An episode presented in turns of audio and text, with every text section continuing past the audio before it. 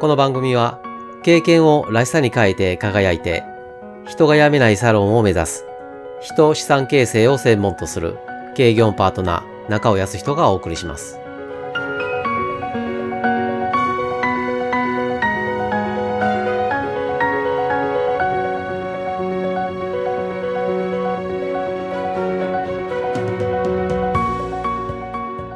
4P をテーマに一つずつ4回に分けてお話を進めています。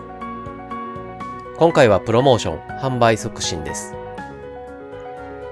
サロンにおけるプロモーションは幅広く奥行きがあるので今回はあえて絞り込み伝える内容についてお話をしたいと思います。と言いますのもプロモーションにおいてどのようにという手法は SNS はじめ多様な選択肢がありますがそれよりも何をという内容の方が圧倒的に大切だからです。早速要点をお伝えします。どのような内容にするか、その方向性は大きく2つです。価格か差別化です。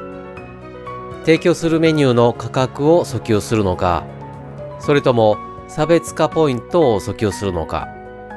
価格訴求の場合、他店と同じ品質を他店より安く提供すること。差別化訴求の場合、他店と同じ価格を他店と違った品質で提供すること。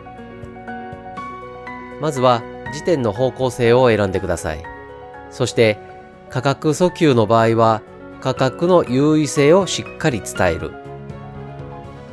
差別化訴求の場合は品質の優位性をしっかり伝える。伝える内容の土台を決めること、それがプロモーションの始まりです。